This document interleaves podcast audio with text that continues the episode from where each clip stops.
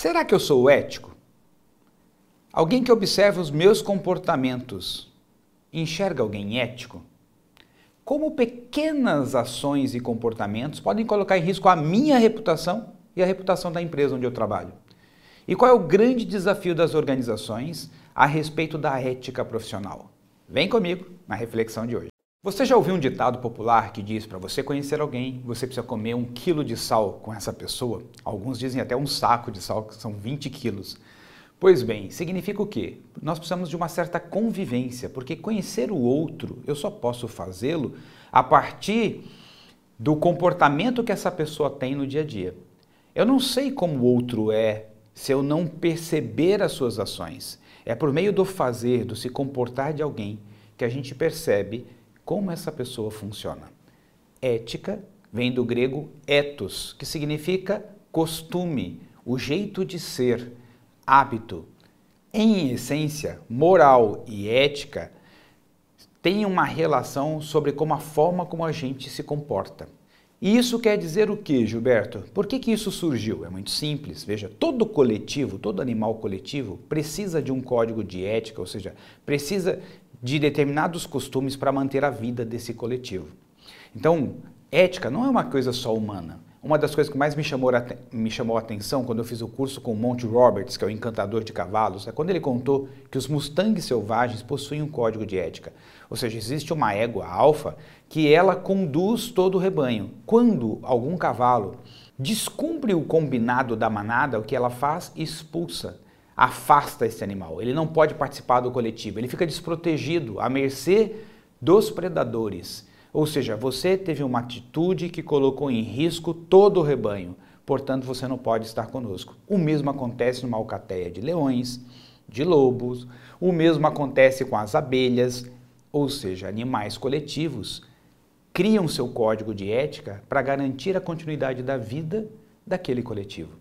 No caso dos seres humanos também não é diferente. Desde a origem dos primeiros códigos de éticas, que os primeiros têm, são relatados há dois mil anos antes de Cristo, como um conjunto de valores que orientam as ações e os comportamentos das pessoas, já era para que aquele coletivo pudesse se perpetuar, ou seja, garantir o bem-estar coletivo garantir a continuidade da vida do sistema.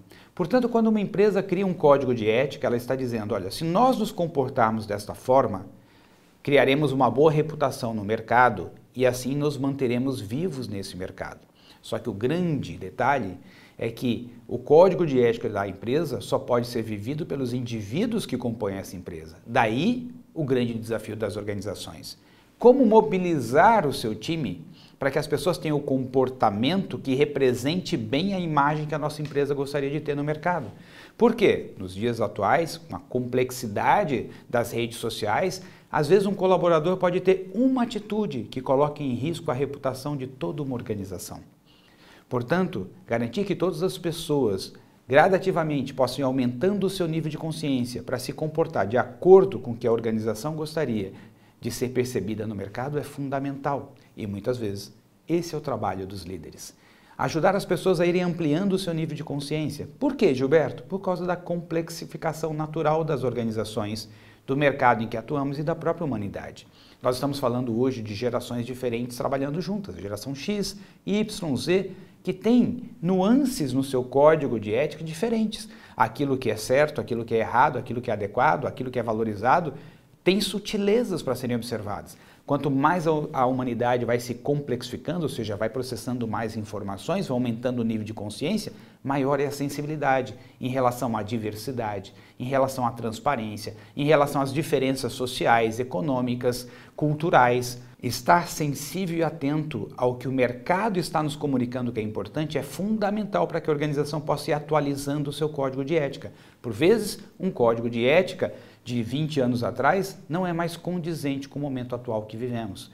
Aquilo que era valorizado ser feito antes pode não ser mais agora. O código de ética é algo vivo, porque ele sempre está se ajustando para garantir a continuidade da vida daquele sistema, daquele coletivo. E aí eu tenho uma pergunta. Na medida que nós nos comportamos no mercado, vamos construindo a nossa marca, a nossa reputação. Tenho eu um código de ética bem definido e ele é claro para mim? E esse código de ética, ou seja, que orienta as minhas ações e os meus comportamentos, está condizente com a vida que eu quero construir, com a imagem que eu gostaria que os outros percebessem de mim? Se não, temos aí uma grande oportunidade, tanto para indivíduos como para organizações. Cada vez mais ter um código de ética claro, atualizado e condizente com o contexto contemporâneo é essencial para pessoas e organizações.